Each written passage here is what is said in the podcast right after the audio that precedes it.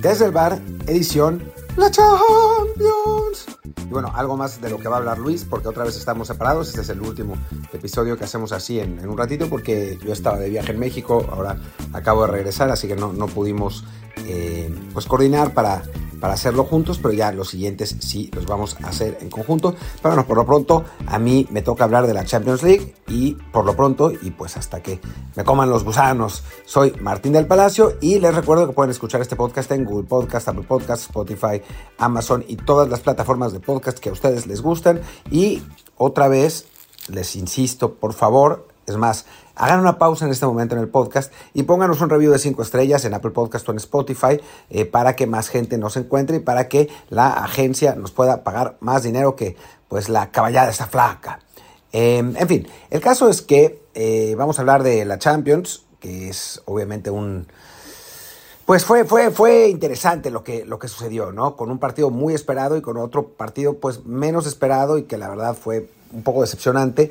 Em, hablemos del, que todo el mundo quiere hablar, realmente, excepto los fans hardcore de, los, de la Serie A, que es el Real Madrid contra Manchester City. Eh, un partido que fue muy interesante porque tuvo eh, dos fases muy específicas, eh, muy, muy claras, dominadas cada una por un equipo, pero que fue el otro equipo el que anotó justamente en esa fase, ¿no? un primer tiempo con un Manchester City que, pues la verdad es que por la primera hora del partido eh, esencialmente no le prestó el valor al Madrid. ¿no? Eh, el, Manchester, el City tocaba y tocaba y tocaba y tocaba y tocaba y tocaba y tocaba y tocaba y no... Mm, eh, y pues el Madrid apenas podía lanzar tanto, tanto un contragolpe, alguna, algún centro pasado que, que, bueno, que se paseó, digamos, por el área de Ederson sin que nadie lo pudiera tocar, pero en realidad en esa primera media hora, pues el, el Real Madrid no no vio el balón, era, era un baile. Yo hasta bromeaba que ya sabía que el, el City iba a hacer 24 tiros, el Madrid 1 y el Madrid iba a ganar 1-0.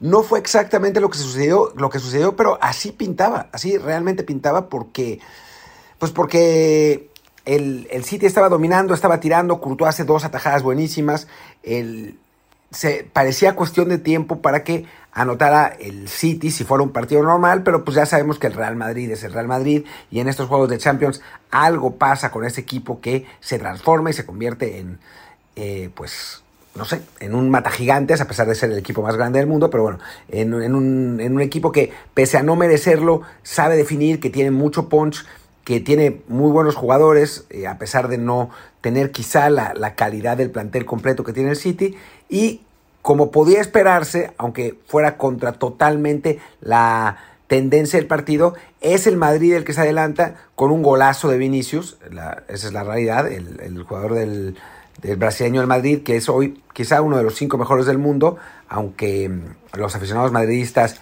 insisten en que, en que es el, en que es el, primer, mejor del mundo. La, realidad es que es uno de los cinco mejores jugadores del mundo, no es mejor que Mbappé que Haaland, pero eh, apareció Vinicius con un golazo eh, completamente inatajable para Ederson y, y bueno, digamos que confirmó nuestros temores, entre comillas, de aquellos que somos neutrales, de que el Madrid iba a ganar la eliminatoria a pesar de que el, el flujo del juego no lo, no lo, no lo favorecía, ¿no? Eh, eh, hay, que, hay que hablar, digo, hablaremos ahora un, poco más a, fondo del partido, pero sí eh, también cómo el Madrid logra neutralizar a Haaland, ¿no? Y, lo neutraliza más bien con la única manera que se puede hacerlo, que es limitando las líneas de pase, ¿no? El, el City eh, sufrió, sobre todo en la, en la primera mitad, para poder generar esas, esas oportunidades para su delantero noruego, bueno, en la segunda mitad también, pero con un, un, centro pasado, que, remata segundo poste Haaland como la mayor oportunidad. Tampoco fue un gran remate y logra, logró controlarlo bien Courtois. Em, pero más, más allá de eso, la verdad es que el, killer, el mejor delantero del mundo en este momento, pues no tuvo mucha, mucha acción. Las oportunidades llegaron por otro lado, eh, por parte del City. Y el Madrid, bueno, pues en, su papel, tirando contra golpes, se va al frente 1 eh, a 0. A partir del gol, el partido cambia eh, notablemente. El, City se siente mucho menos confiado. El dominio que tenía, la, el control de balón, eh, la maraña de toques que suele tener, eh, pues se dio a la inconsistencia Kevin De Bruyne, que había arrancado muy, bien el juego, pues no, no encontraba cómo, pues, cómo volver a tomar las riendas. Se achicaba incluso, ¿no? Parecía, eh, lo, hablábamos, yo lo hablaba con, con Fer Palazuelos en, en el transcurso del segundo tiempo, cómo De Bruyne simplemente no, no estaba apareciendo. y el Madrid era Tenía, tenía, el partido controlado. La verdad es que en la segunda mitad parecía que, que tenía el partido controlado, jugaba mejor, eh, ya el, City no lo dominaba. De hecho, las oportunidades las tenía el Madrid. Termina el Real Madrid con más tiros a gol que el City. Esa es, es la realidad, pese a que en el primer tiempo la cuenta era de 6 a 1 para el equipo de, de Manchester. Y curiosamente, a diferencia de lo que sucedió en la primera mitad, o bueno, igualmente, pero, pero reflejado, es el equipo Citizen el que, el que empata el partido, el que anota en una excelente jugada colectiva quizá una mejor definición, un disparo extraordinario eh, de fuera del área que se le va a meter a la esquina de Courtois, a un De Bruyne que no había tenido realmente su mejor partido. Eh, yo sé, después decían en, en, Twitter, oh, De Bruyne, qué gran jugador, el top de los tops, pero para mí había estado, había estado impreciso, le había costado eh, manejar las riendas, sobre todo en el lapso entre el primer gol y el, digo, el primer gol, bueno, sí, el primer gol del partido y, el empate, ¿no? se había visto impreciso, se había, le había costado para mí para mí, ¿no? Había tenido una opción eh, clara en un pase de Bernardo al principio del segundo tiempo que, que Courtois le saca bien a una mano, pero no, no, yo no había visto De Bruyne como otras veces, ¿no? Pero bueno, en fin, eso es lo que tiene tener jugadores top eh, que te pueden definir el partido en un segundo y eso es lo que hizo el, el belga. Y, y después del empate como que sentí que los dos equipos ya habían entendido cómo estaba la situación. Eh, ya no hubo grandísimas ocasiones de ninguno de los dos lados. Más bien se dedicaron a, cuidar que no, que no les metieran el segundo, que hubiera sido pues funesto, sobre todo para el Madrid, porque irse con desventaja del, del Bernabéu hubiera sido muy grave. A pesar de ello, me parece que el Madrid siguió siendo mejor, o sea, durante la segunda mitad. Em, y con eso el partido termina 1-1, un resultado que seguramente es justo, porque, eh, porque es, fue un tiempo para cada uno Curiosamente, el otro equipo anotó en el, digamos, en el tiempo que no le correspondía o, que no merecía. A veces pasa así en el fútbol. Y con, este resultado, pues todo está por escribirse, ¿no? Digo, el City, siendo local, uno pensaría que, es amplio favorito, tenía un mejor equipo, pero está enfrentando al Madrid, ¿no? y el Madrid, pues ya sabemos, tiene, tiene grandes jugadores, quizás no al nivel del City, quizás no al nivel del rendimiento colectivo del City eh, habitualmente, pero... Eh, pero la realidad es que un equipo con Modric, con Cross, con eh, Benzema, con Vinicius, con Rodrigo, con Valverde, eh, es, un equipo Camavinga que dio un, muy buen partido, es, un equipo que, le puede ganar a cualquiera en cualquier momento, ¿no? A pesar de que no ha sido la mejor temporada del Madrid en, en general, ¿no? digo, la Champions es otra cosa, pero en general el, Madrid no ha sido, no ha, no ha, llegado a esos niveles de brillantez de, de, otros, de otros años. Eh, esta Champions no ha tenido que que sacar la épica tantas veces, bueno, creo que por el momento ninguna vez como lo hizo en la, en la Champions, Champions pasada, pero ya sabemos lo que es el Real Madrid en este torneo.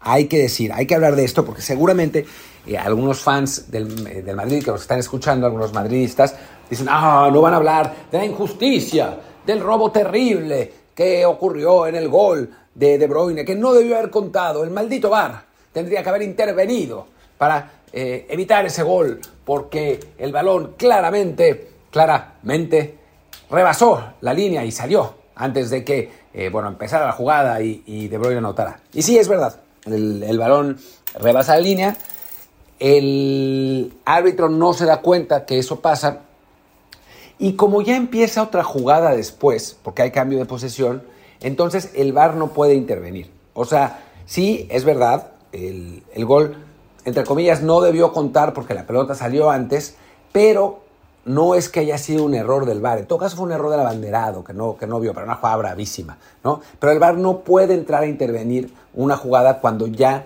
ha cambiado, digamos, ya, ya se considera una nueva, ¿no? El, el VAR solamente eh, interviene en, situaciones del momento presente, por decirlo de algún modo. Así que, que sí, o sea, entiendo por qué los, los aficionados del Madrid se pueden sentir, eh, pues, agraviados en cierto modo, pero no es que haya sido un robo monumental, no es que la UEFA le haya mandado a que Florentino eh, les, esté pagando lo de la Superliga. Simplemente la, la regla del VAR dice que no puede intervenir en una, en una jugada de ese tipo y, y bueno, pues pasa, ¿no? Hay, hay errores arbitrales, este no fue un error flagrante en la medida que pues, era una jugada que, que primero era brava y segundo que no es que haya intervenido específicamente en el gol, después deriva en, en, un gol. Y eso es verdad, ¿no? Pero no la jugada misma, o sea, si no hubiera televisión y, un, y, ojo de halcón y todas esas cosas como la, las que salieron en la transmisión, pues esa, esa, jugada jamás, o sea, ni la hubiéramos visto, ni la hubiéramos considerado, ni hubiera pasado nada con ella, ¿no?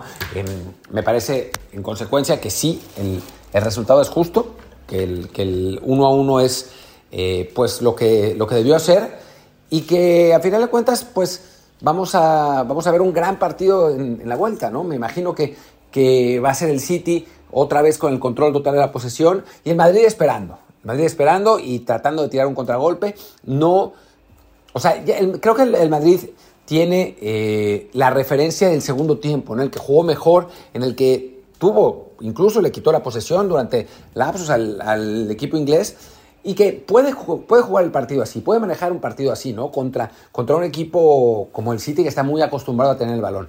Así que quizá, si se ve en desventaja el Madrid, quizá, si llega un momento del partido que lo requiera, pueda eh, jugar de, manera más propositiva. Pero yo me, yo me lo imagino más reactivo. Eh, creo que, va a ser el City el que, el que tenga la posesión, el que, tenga, el que haga el gasto del partido, y el Madrid esperará, esperará y, y trata, tratará de ganar psicológicamente el juego como, como suele hacerlo. Va a ser eh, realmente muy divertido este, este partido y, valdrá la pena. El otro, sin embargo, pues no sé qué tan divertido vaya a ser. ¿no? El, el Inter, bueno, ya de por sí el Inter Milan preveíamos que no iba a ser un, un partido excesivamente emocionante. ¿no? Son dos equipos que se conocen muy bien, dos equipos que a nivel plantel pues la verdad es que está, pues no, no, es el mismo, no es el mismo nivel, no son el equipo 3 y 4 de Europa.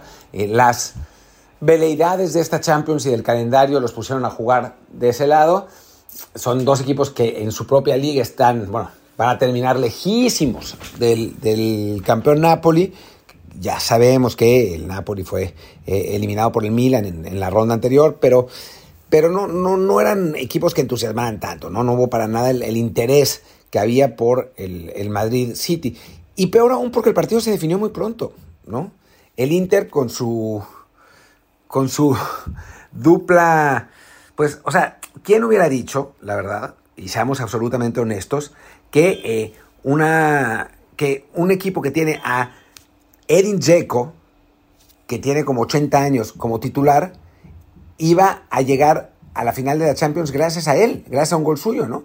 Y bueno, pues eso fue lo que pasó. Checo abre el marcador, después eh, eh, anota, anota el segundo muy pronto y esencialmente el partido se define ahí, ¿no? El Milan tiene algunas oportunidades, pero me parece que extraña muchísimo a Leao, la falta del, del extremo del extremo portugués que ha sido el mejor jugador del equipo en, tiempos recientes. Eh, sí afectó, afectó muchísimo, una, una, lesión muy, muy inoportuna. Lo que le pasó un poco al Napoli con Osimen, ¿no? Que, son jugadores que se han vuelto indispensables para sus equipos y cuya ausencia, pues sí, resulta, resulta un problema porque no, no tienen a nadie que los, que los reemplace a ese nivel. Eh, y entonces el, el, partido pues se juega a lo, que, a lo que el Inter quiere y termina ganando el equipo, el equipo Nerazzurri y prácticamente definiendo la eliminatoria.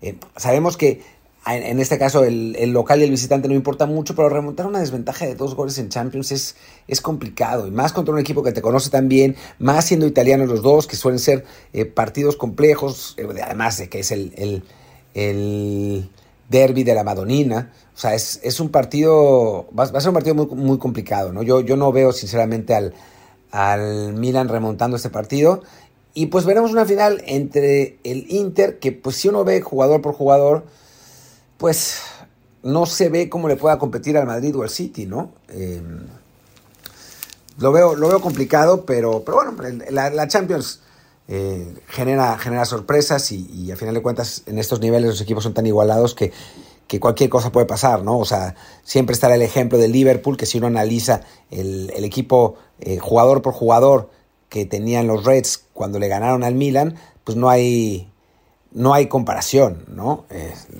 siempre, para mí es, chistoso verlo y lo, vamos a hacerlo ahora simplemente porque, porque es divertido y porque me acordé. Es chistoso analizar esa, esa final porque es de risa la diferencia de, la diferencia de planteles, ¿no? O sea, no es solamente que el Liverpool haya vuelto de la desventaja del Milan, sino que la diferencia de planteles entre ambos es francamente absurda. Déjame ver si aquí lo encuentro. O sea, el Milan tenía a Dida, portero titular de Brasil, Cafú, Stam, que era un jugadorazo en aquel entonces, Nesta, Maldini, Pirlo, Gatuso, Seydorf, Kaká, Shevchenko y Crespo. O sea, jugadores top, absolutamente top en todas las posiciones. Entraron de cambio, eh, de cambio Rui Costa, que también top, y después Serginho y Donald Thomas, aunque no eran tan buenos, ¿no? Pero, pero, o sea, es un equipo jugador por jugador espectacular. Después, el Liverpool tenía Dudek, que después termina saliendo del equipo a pesar de ser la, la estrella de los, de los penales, ¿no? Steve Finnan.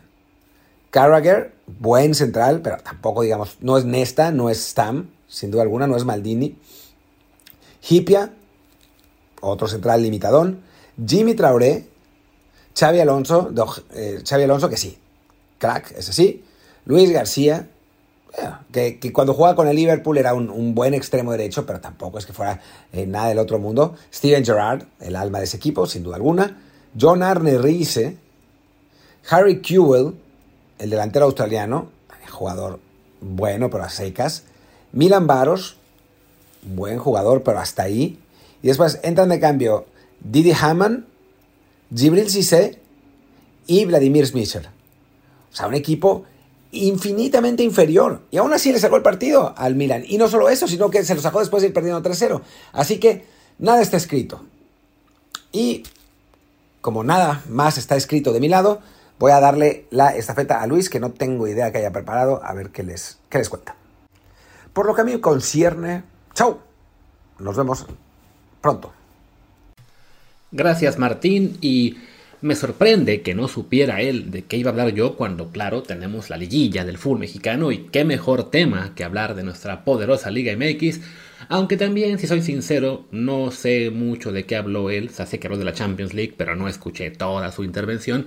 Porque, bueno, andamos un poquito cortos de tiempo. Ya él les dijo, me parece, que no hemos podido coincidir para grabar eh, de forma sincronizada. Pero ya, eso cambia, quiero creer, a partir de, si no de mañana, por lo menos de lunes ya que estemos ambos en la misma eh, zona horaria. Pero bueno, ustedes no están aquí para escuchar nuestros tejes y manejes de cómo hacemos el podcast, sino lo que opinamos o lo que pensamos de algunas situaciones. Y bueno, en mi caso vamos a hablar de la liguilla. Antes de eso, eh, pues mencionar lo que fue el triste fallecimiento de la Tota Carvajal, 93 años de edad, me parece que no habíamos alcanzado a hablar de él eh, en el episodio anterior y pues simplemente recordar lo que fue a uno de los porteros más importantes de la historia del fútbol mexicano, evidentemente el primero en jugar cinco copas del mundo y bueno, y eso a nivel internacional. Por mucho tiempo, el cinco copas fue el único jugador en la historia que había estado en cinco copas del mundo. Eh, si no me equivoco, el primero que lo alcanzó fue Mateus y ya después se han ido añadiendo más. Y ahora es factible que, que Memo supere ese récord llegando a 6, aunque siempre se podrá hacer ahí el apunte de que la Tota jugó en los 5 y Ochoa si va al sexto y si juega, pues solo habrá jugado en 4, ¿no? Eh, de todos modos, bueno, ya cada época es distinta. Eh, preguntó Martín en Twitter, me parece, hace unos días cuando falleció la Tota, si, si en su tiempo también había estas eh, críticas a la Tota por seguir yendo al Mundial y alguien, alguien recordó que Sí, en su época, para el último Mundial de la Tota, se habló un poco también del tema del cambio generacional. Ya, la Tota a ese último Mundial fue como suplente y se le dio el último partido con México ya eliminado en 66, a manera, digamos, de homenaje. Creo que estuvo bien en su época que, que pudiera jugar ese partido si México ya estaba eliminado, más allá de que ya no era titular, ¿no? Y puede acabar pasando eso con Memo Ochoa, que a lo mejor le alcance el nivel, sobre todo al seguir jugando en Italia, como parece que va a ocurrir, pues que le alcance para, para llegar al Mundial como uno de los tres primeros del fútbol mexicano, aunque ya en ese punto lo haya superado, pues suponemos que Acevedo, que es el que va más avanzado, pero bien podría ser otro, ¿no? Ahora mismo no se ve quién, y eso es lo que nos hace pensar que Ochoa va a llegar al sexto mundial, pero bueno, puede ocurrir que simplemente vaya como suplente, como tercero, como fue el caso de Jorge Campos en 2002, y, y pues bueno, se, se, valdría, ¿no? En todo caso ya dependerá de cómo se esté yendo en, las últimas, en esas rondas de grupos para ver si, si se le da un homenaje o no. Pero bueno, me distraigo mucho con Ochoa, recordar lo que fue la Tota, este tema del el récord de cinco copas, eh, uno de los mejores porteros evidentemente de la historia del fútbol mexicano, aunque sí creo que este pues muy poca gente lo, lo, vio jugar, no, no hay muchos videos de su, de su época y, a veces se deja llevar simplemente porque, ah, es que si fue a cinco mundiales es que es el mejor de la historia de nuestro país y lo que yo he podido eh, debatir, discutir con gente que sabe un poquito más que nosotros, es de que evidentemente fue muy bueno, es un histórico, pero también pues un producto de su tiempo, un jugador... Eh, que estuvo en una época en la que el fútbol mexicano todavía estaba muy, pues muy en pañales y, y siendo él muy bueno y que eso le permitió ir a cinco copas del mundo, en calidad no, no está a la altura o no estuvo al mismo nivel del que alcanzaron luego pues un Jorge Campos, un Adolfo Ríos, un Pablo Larios, Osvaldo Sánchez, Memo Ochoa, etc. ¿no? no es demeritar eh, lo que hizo la Tota, que evidentemente su nombre va a estar grabado en la historia del fútbol mexicano por las cinco copas, por lo que hizo como técnico también del Morelia. Pero bueno, sí, se, va, se vale reconocer cuando algunos jugadores quizá tengan logros estadísticos, no siempre van a ir de la mano de que hayan sido el mejor en la posición. En el caso de, Carvajal es histórico por lo que logró, que, que fue el hecho de jugar ahí en cinco mundiales, pero no, no eso, eso no le hace automáticamente mejor que quienes vinieron después, que bueno, también pues hay que reconocer, les tocaron épocas a lo mejor de más competencia o bien de que México no fue a algunos mundiales y ahí se perdieron algunas este, la, oportunidad de jugar más. Y también bueno de, de, que el fútbol mexicano aunque ahora pase una, una crisis importante sí está hoy en un nivel más alto del que, del que se tuvo en los 50, 60, que es cuando estuvo la Tota, Vi que alguien recuperó eh, una entrevista que se le, hizo a Carvajal de cuando re, rechazó, según sus palabras, ir al Real Madrid y que él lo, señalaba como que simplemente lo hizo por el amor al fútbol mexicano, porque no quería dejar a, nuestro país y que no le importaban las críticas. Ahora mismo es muy difícil saber 70 años después, si realmente hubo tal intento firme del cuadro merengue por llevárselo, o si fue simplemente un acercamiento que él quizá dijo no me interesa y, poco más allá, ¿no? Evidentemente ahora, si el Real Madrid se acercara por cualquier jugador mexicano, ese jugador se va. O sea, no, no se lo piensa dos veces, ¿no? Desafortunadamente, pues no, no pasa muy seguido que el Real Madrid se fije en mexicanos. De hecho, pues el último fue Chicharito, que estuvo nomás un año.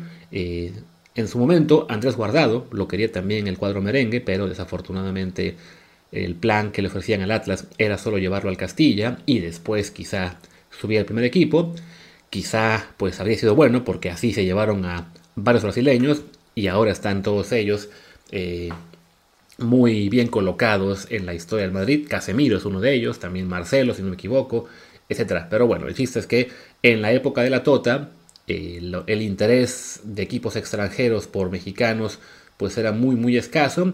Que lo hayan buscado, quizá bueno, habla del, buen nivel que tenía, pero sí los, los reportes de la época, la fiabilidad de las palabras del jugador involucrado, pues no nos dejan saber qué tan firme fue ese interés y también que en ese momento el Real Madrid pues todavía era un equipo en ascenso, ¿no? O sea, fue antes esto de la era de la Champions League, poquito antes, no mucho, y, y de que el Madrid se convirtiera en esta eh, institución eh, grande del fútbol europeo, la más importante quizá que ha habido en el fútbol mundial, ¿no?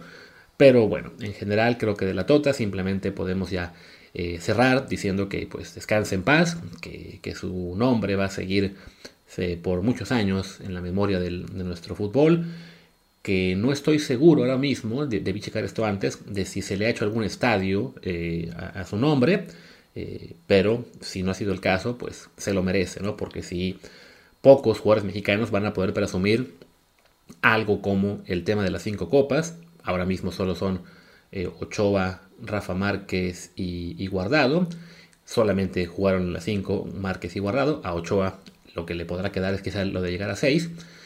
Y, bueno, y eso, ¿no? El, haber sido un, nombre tan relevante para nuestro fútbol, primero como jugador y luego como técnico de ese Morelia eh, modesto, pero a la vez muy, muy combativo. Martín también les compartió unos hilos al respecto que preparó hace unos años, justo cuando desaparecían a los monarcas.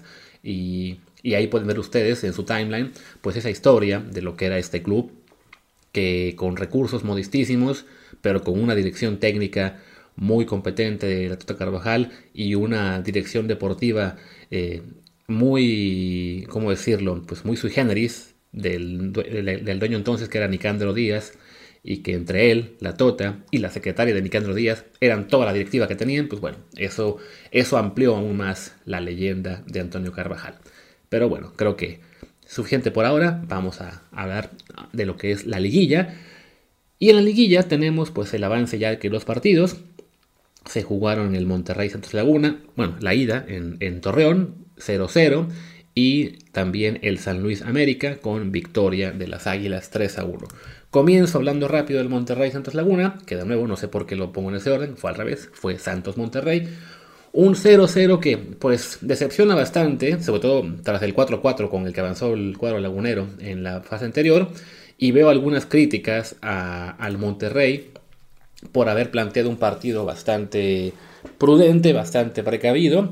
Y luego veo también las estadísticas y sí noto que en expected goals entre los dos no sumaron ni siquiera uno, que apenas hubo dos remates a puerta de cada lado, que la posición estuvo muy repartida, etc. Vi también el resumen y sí, la verdad es que está bastante flojita. Ustedes disculparán que no vi el partido completo, pero bueno, con la diferencia horaria es imposible eh, de repente acomodar eso para ver los asienteros. Y yo creo que, si bien se puede criticar que el Monterrey, este equipo poderoso que hizo 40 puntos, se fuera, pues digamos, a encerrar o por lo menos a cuidar al, al estadio del, del Santos, que un equipo que apenas hizo 19 unidades en todo el torneo y que sorprendió de una forma increíble al Pachuca en la ronda pasada, creo que esa sorpresa también hizo que el Monterrey decidiera que pues había que ser prudentes y ya resolver en casa, más allá de cualquier crítica que válida y todo, pues bueno, se lanzó hoy. Ya vi un par de columnas así, criticando que jugaran tan medrosos. Pero bueno, a fin de cuentas, pues Bucetich por algo es el rey mío, es el fútbol mexicano, por algo ha sido campeón en tantos clubes y, y también se, de, pues sí, se, se, acuerda de que este Santos Laguna, que calificó de panzazo a la repesca porque el Querétaro está fuera y que nadie esperaba que llegara a cuartos de final, pues es un equipo que no es tan distinto en cuanto a plantel del que llegó a la liguilla el torneo pasado como tercero de la tabla. Entonces, más allá de que su realidad en este, en este torneo clausura fue muy, muy flojita, pues sabemos que el fútbol mexicano es de rachas y que en un torneo corto la posición en la tabla no siempre te dice la realidad del equipo en un momento determinado, ¿no? Entonces, pues echaron a Fentanes, trajeron a este señor Pablo Repeto y en dos partidos le ha dado una cara diferente al, equipo, pues puedo entender que Bucetich dijera, ok, sí, fueron el decimotercero de la tabla, pero su plantel no es para ser decimotercero, su plantel más bien es para ser quizá séptimos o octavos, ¿no? Por decir algo. Entonces mejor vamos a cuidarnos, no vamos a hacer locuras Vamos a ver si salimos con el 0-0 de este partido. Si metemos por ahí un gol en un contragolpe o en una jugada de balón parado, pues bien, pero no fue más allá de eso. Eh, sí, se puede criticar, sí hubiéramos querido algo mejor, sobre todo porque es una liguilla y acabamos, y acabamos de ver un 4-4 en un partido de Santos contra el Pachuca, pero creo que es una postura que si el Monterrey sale campeón, nadie se va a acordar de que jugaron a defenderse o a cuidarse en la ida de cuartos ante el Santos Laguna. Y Bucetich lo que le interesa es ser campeón. No le interesa quedar bien con nadie y ya ha ganado bastantes títulos como para que eh, se le juzgue de antemano por lo que ha sido este, este planteamiento. Ya si en la vuelta resulta que el Santos les hace la travesura, pues ahí sí va a ser blanco de muchas más críticas, tanto el club como el técnico, el Monterrey y Bucetich, y pues bien ganadas. Pero por lo pronto creo que Monterrey pues logró lo que quería y suponemos, supongo todavía que en la, en la vuelta va a resolver con, con comodidad, sobre todo sabiendo que pues, el empate global le, da el pase, así que tarde o temprano Santos Laguna tendría que lanzarse al frente y ya con espacios más abiertos, ahí es cuando el Monterrey puede, puede definir. Pero bueno, ese 0-0 todavía deja cierto margen de, de posibilidades para el, para el Santos Laguna en la vuelta. El que no tiene ya, básicamente, ningún margen, ninguna posibilidad, es el San Luis. Otro equipo que llegó, no de panzazo, porque ellos al menos sí estaban en el duodécimo, en el lugar que les permitía, como se dice, aspirar a meterse en la repesca reglamentariamente, pero que no, pues que no esperábamos que le ganara a León, ya comenté eso en el episodio pasado, y que ante el América, la verdad es que dio una actuación bastante decente. O sea, sí, gana el América 3 a 1, tiene más punch, también tiene más suerte en el tercer gol, que, hay, un, hay, un, rebote que desvía el, el, balón, que el disparo de que había sido de quién fue el 3 a 1, yo no me acuerdo, de Leo Suárez, y que eso, bueno, termina siendo desviado por un defensa y se mete la pelota en la portería. Pero el San Luis, la verdad, se compitió muy, muy dignamente, creo es la palabra. Eh, y, el marcador bien pudo haber sido más cerrado, ¿no? De nuevo, viendo estadísticas, 10 remates del lado de San Luis, 14 del América, ya en tiros a puerta, ok, uno solamente del San Luis, eh, los de los 10 del América, pero bueno, también no, olvidemos que este que el América se queda sin, sin, Israel Reyes en los últimos minutos y que en general, pues el, el conjunto potosino tenía ahí su chance de tratar de acercarse. E incluso en expected goals se dice que quedó 1.25 para San Luis, 1.30 para el América. De hecho, el América en todo el segundo tiempo, aunque tuviera 6 remates a puerta, su expected goals que sale aquí es 0-0-0-0. O sea que fueron remates pues muy, muy flojitos según las estadísticas al menos. Pero bueno, el 3 a 1 ya deja esto decidido realmente, ¿no? O sea, el, aunque ya pasó una vez, me acuerdo que también el América ganó un partido de ida, creo que justo 3 a 1, y que tenía ventaja en la posición de la tabla, así que solamente podía quedar fuera perdiendo por 3 goles y perdió por 3 goles en casa. En aquella ocasión, si no mal recuerdo, fue contra Tigres, que pues es un equipo con un plantel ligeramente mejor que el San Luis.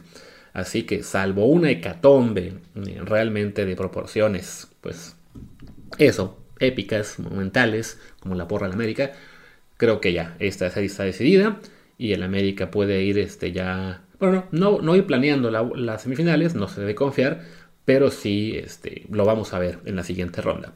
Para San Luis, pues creo que ya habrán cumplido con creces con su objetivo, lograron meterse a la repesca, lograron avanzar una ronda, le hacen un partido decente al América. Poco más se le puede pedir a este club tan modesto y con, pues, con un plantel así, ¿no? Realmente limitado. Ya para acabar, lo que sí puedo mencionar de este partido también, que no me dejó, que, pues, me dejó la verdad con un muy mal sabor de boca, cuando empiezo a ver también el resumen y los comentarios de Twitter, y veo que, pues a raíz de la expulsión de Israel Reyes, eh, se soltó el, pues, un, porcentaje, no sé, no sé si un porcentaje, pero un número muy grande de fans del América a atacar a la novia de Israel Reyes simplemente porque es una chica que es una futbolista conocida, Naelia Vidrio, la hija de Manuel Vidrio, que está en Cruz Azul. Y primero lo vi eso y pensé, ah, pues fue la típica notita que saca récord o saca otro medio con tres tweets de tres babosos y lo hacen gigantesco. Pero no, sí fue una cosa realmente tremenda. O sea, una, cantidad de menciones en Twitter, tanto con el nombre de la jugadora como con su arroba de Twitter, para que le llegaran las notificaciones, sacando gente, este, fotos de ellos dos y que sí ya lo echó a perder y culpándola básicamente de que él tuviera un mal partido y que se fuera expulsado. Y si es de gente, no mamen, en serio que sí, eso sí fue muy desagradable porque como si, de entrada como si no supiéramos que todos los futbolistas, o prácticamente todos, o tienen novia o tienen esposa, algunos tienen las dos, y ahora resulta que pues es el, tener una pareja fue lo que hizo que este jugador se distraiga. Pues no, o sea, lo están agarrando de excusa simplemente pues para, para soltar sus frustraciones, sus malditas este, fobias contra el Cruz Azul, por hacerse los, los chistosos, los machitos, lo que ustedes quieran pero no está bien. Y la verdad es que, que, la, que durante la cobertura del juego, durante la discusión del partido, se haga tendencia el nombre de una jugadora y acabe incluso saliendo en noticias de portales de web y lo que sea, pues habla muy mal de la afición del fútbol mexicano, de la del América por supuesto en específico, pero no nos hagamos tontos, no es la única afición que ha tenido conductas así contra, contra mujeres y en específico contra futbolistas, ¿no? Aquí les digo, la, novia de, Israel, bueno, es jugadora de Cruz Azul, y, se agarra esto de excusa para, pues eso, para lanzarle insultos, eh, ofensas, eh, tweets muy desagradables, incluso un par ahí que pude eh, ver que también de, ya de, ámbito pornográfico, literalmente, y, pues no, no, me parece bien, ¿no? Yo creo que la, la, mayor parte de la gente que nos escucha en el podcast, si no es que toda, no forman, no forman parte de ese grupo de, de que, que, se, que se meten a, estos, a esta forma de reaccionar. Si alguno de ustedes sí, pues oigan, en serio, no chinguen, crezcan un poquito, maduren tantito.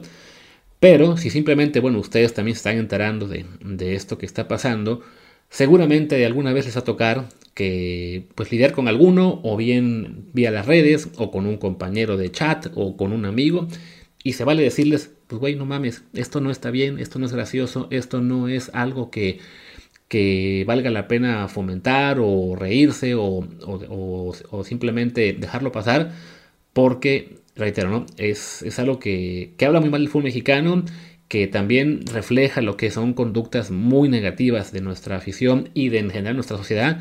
No olvidemos que hace no mucho los fans del América, con justa razón, se estaban quejando de lo que pasó con su jugadora femenil, eh, del, del, equipo femenil, esta chica Scarlett Camberos, que tuvo que irse del país por culpa de un acosador que este, pues, le jodió la vida y nunca la dejó en paz y ni el club ni las autoridades pudieron darle tranquilidad a ella. Y la chica se acaba yendo del país para sentirse más segura y todos los fans desde el club eh, lo lamentan y reitero, con justa razón. Entonces, siendo fans de un club que ya pasó por una situación, y no, no fue la única, de acoso a una de sus jugadoras, no se vale que ahora una parte de su afición, sea minoritaria, sean muchos, sean pocos, pero vaya, si eran bastantes en la, lo que se podía ver en las redes, ahora la, tome contra otra jugadora de fútbol simplemente porque resulta que es la novia de, su, de, sus jugadores, de su, de su, defensa, que se hizo expulsar y pues hay que sacar la frustración de alguna parte, ¿no? Entonces, bueno, ahí sí un, gran tache para, esta gente y algo que lamentar de este arranque de liguilla en el cual quisiéramos hablar exclusivamente de fútbol. Y como queremos hablar exclusivamente de fútbol y ya no queda más que comentar porque todavía no se juegan los otros partidos de la, de la ida y también la estaba yo esperando a ver si acababa la Europa League, pero me temo que bueno, ya en lo que estaba grabando, de hecho sí, ya terminó, así que voy a comentar rapidísimo los resultados. Eh, ya no tenemos allá mexicanos, pero bueno, por lo menos el Sevilla del Tecatito Corona da un buen paso hasta la siguiente, hasta la final, porque empatan a uno en Turín con la Juventus. Y la Roma de Mourinho le gana 1-0 al Leverkusen. Así que bueno, queda, queda bastante abierto el tema de la, de la Europa League el Sevilla, les digo, ¿no? Tecatito, aunque sea parte del equipo, no está registrado, así que no puede, no, no será campeón si el Sevilla gana la Copa. Pero bueno, aunque sea pues para que esté contento y se vaya bien el verano, que además, ya que no tenemos a Chucky Lozano, probablemente ni para Nations League ni para Copa Oro, pues nos vendría muy bien que Tecatito tenga al menos eh, de entrada un poco de actividad en la liga y también la moral por las nubes, por su equipo por ver a su equipo campeón de Europa League, aunque él no sea parte de esa plantilla, ¿no? En caso del otro partido, bueno, Roma Leverkusen, pues por Mourinho sería también muy simpático que un año después de ganar la Conference League con la Roma, ahora se llevara la Europa League. No creemos que se vaya a seguir hasta la Champions, de entrada porque ya sí sería un salto muy grande para Roma y también porque parece que Mou se va a otro club en otro país este, que tiene bandera azul y no verde y que pero bueno, eso ya hablamos después. Y bueno, ya en la Conference League, hablando de esa copa, pues el Basilea le ganó 2 a 1 a la Fiorentina en Italia y el West Ham 2 a 1 al AZ Alkmaar en Inglaterra. Lo más seguro ahí es que el West Ham pues sea el ganón porque por plantel y por liga en la que juegan es el que se ve más fuerte. Pero bueno, de eso ya podremos hablar seguramente la próxima semana cuando se definan todas las semis en Europa. Por lo pronto los dejo. Eh, Creo que haremos el, bueno, haremos el intento, no sé si lo lograremos, de grabar mañana viernes, ya con los partidos de, de ida también de Chivas Atlas y de Toluca Tigres y un poco de previa también para la vuelta de la, liguilla y a ver qué más temas salen. Si no, pues ya nos fijaremos el lunes eh, ya con el, todo el repaso de mexicanos en Europa y de lo que haya ocurrido en la vuelta de los cuartos de final. Dicho todo esto, y perdón por esos monólogos que sé que no son tan divertidos como escucharnos a Martín y a mí eh, al mismo tiempo, pero ya, eso se debe acabar mañana o lunes. Pero bueno, yo soy Luis Herrera, mi Twitter es arroba luisrha, el del programa es desde el bar POD, desde el bar POD. Muchas gracias y hasta la próxima.